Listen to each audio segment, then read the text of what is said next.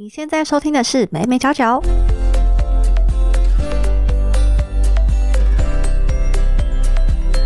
嗨，这里是美美角角，我是 Hedy，这是一个分享媒体行销还有新传播科技的频道。在现代社会呢，我们常常会听到花钱买快乐，好像去大肆的消费购买就可以抒发压力，让自己更开心。不过呢，也有越来越多的人思考说，除了借由购物获得这种愉悦、这种开心，是不是在购物上也能够去改善社会或者是环境的议题，也就是走向一个比较利他、共好、共享的消费形态？甚至呢，现在的消费者会透过消费行为来去表明自己的立场、自己的价值观。这个在传播学上呢，我们会说这个叫做政治消费主义，也就是每一次购买都是为我们想要的生活做出投票。那因应这样的趋势呢，许多的企业也开始意识到，说自己应该要去更加关心世界，也就是我们在 EP 九提到的 ESG 风潮。这也是为什么现在越来越多的企业呢，愿意在环境以及社会议题上面做出贡献。甚至根据艾德曼全球信任度调查指出，高达百分之八十八的消费者必须要先信任品牌才会去购买。也就是说，如果企业只一昧的追求盈利，而忽略环境、社会方面的议题，反而没有办法去获得消费者的信任。所以，要如何去让消费者信任企业，也是现在呃企业在行销上面一个非常重要的方向。所以今天呢，就想要跟大家来介绍说，在这样一个讲究共好、共享、利他的一个时代下，企业如何去构思行销自家的产品。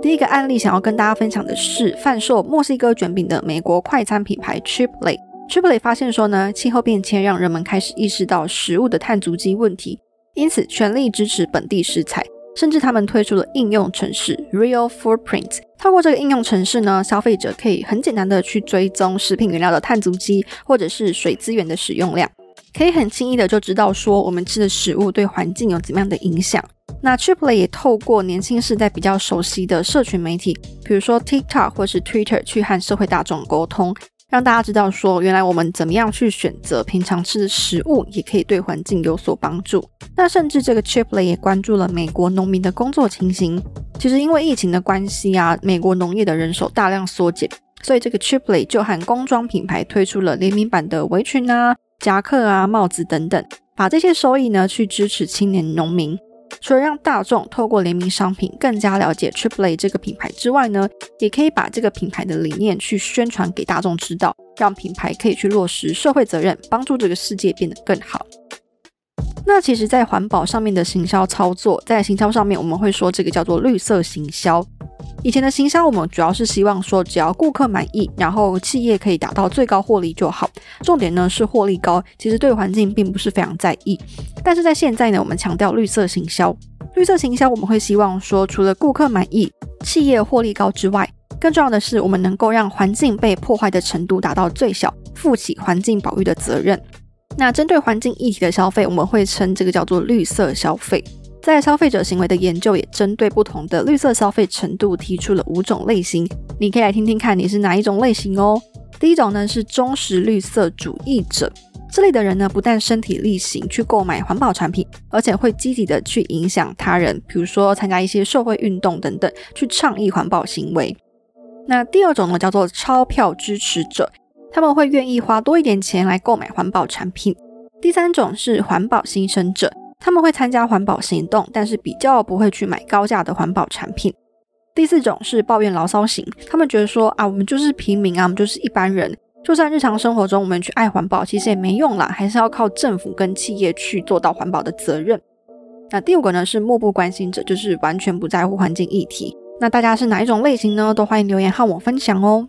那我们聊完说美国的这个快餐品牌 Chipotle，它在这个环境议题上面的一个共好行销。我们第二个要来看的例子呢，是 Netflix。这个忙碌高压，尤其是疫情肆虐的时代下呢，人们的心理需求也是需要被照顾的。所以呢，Netflix 就发现这样的现象，他们去思考说，诶，怎么样的方式可以去帮助到用户，去照顾到用户的心理健康？所以他们推出了一部影集，叫做《冥想正念指南》。这个影集呢，它是以动画形式出现，然后画风非常的疗愈可爱。每集呢大概就二十分钟，那它前十分钟会跟大家介绍不同的冥想技巧，后十分钟呢就会引导大家进入冥想状态。它主题非常多元哦，比如说像是如何面对压力，如何面对愤怒，如何重新爱上生活等等。非常适合身处在忙碌社会当中焦虑且紧张的我们。可以说呢，这个 Netflix 确实打破了主流影音平台一定要提供娱乐的这种印象。他们选择让消费者慢下来，让心情更为轻松，也塑造了一个真的在关心用户、愿意和用户站在一起的品牌形象，也就是和消费者和用户一起够好这样的一个概念。那我们刚刚跟大家说到环境、心灵上面的共好，最后一个要跟大家分享的是物质上面的共好，也就是我们常常听到的共享经济。要跟大家分享的议题呢是食物浪费。其实食物浪费这个问题近年来受到大家的关注。那为了改善剩食的议题，在日本呢有一个共享平台叫做 Tabete，意思呢就是吃。那这个平台它去连接餐厅跟使用者，让店家可以去刊登剩食的资讯，把这些不小心做太多的餐点抛到网络上。让这些消费者可以用比较优惠、比较便宜的价格去享用美食。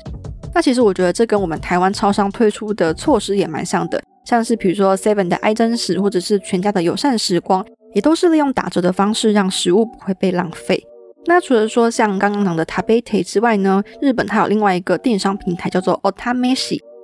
它是一个贩售及其商品、福利品的电商平台。这样食物不会因为小瑕疵啊，比如说什么凹痕啊，或者是撞到之类的问题就被丢弃。部分的收入也会作为公益用途，可以说呢是实现了一种食物上资源分享的共好。在这个高度消费的社会呢，好像消费就可以让我们变得很满足，可以去展示我们自己的价值。那消费这个行为变得很个人化，好像所有的东西都被商品化了。不过近年来呢，这个利他、共好、向善的消费行为也越来越盛行。人们会更希望说，我在购买的时候可以为这个环境、为这个社会做一点什么。比如说，在购买的时候会去思考说，诶，我可不可以为环境做点什么，或者是起码不要做到浪费。所以呢，也有越来越多的企业会朝向这个方向转型。像我们刚刚说的美国墨西哥卷饼餐厅 Chipley，或者是像发展圣食平台的 Tabete。及其食品电商平台 o t a m a s i 都是往保护环境啊，或者是让资源不要一直浪费的共享经济去发展。那甚至在这个高压的社会下呢，心灵上的共好也是非常重要的。因此，越来越多的企业就会希望说，在获利的同时，也可以去照顾到消费者的心理健康。像是我们刚刚说，Netflix 反其道而行，他去做了一个冥想这样的印记。那透过这些关心社会、关心消费者的举动，让企业呢可以不只是牟利，还能够对社会有所贡献，让整个社会啊朝向一个更好、更好的方向去前进。今天简单的跟大家分享了什么是共好消费，什么是利他消费，也提到了什么是绿色消费。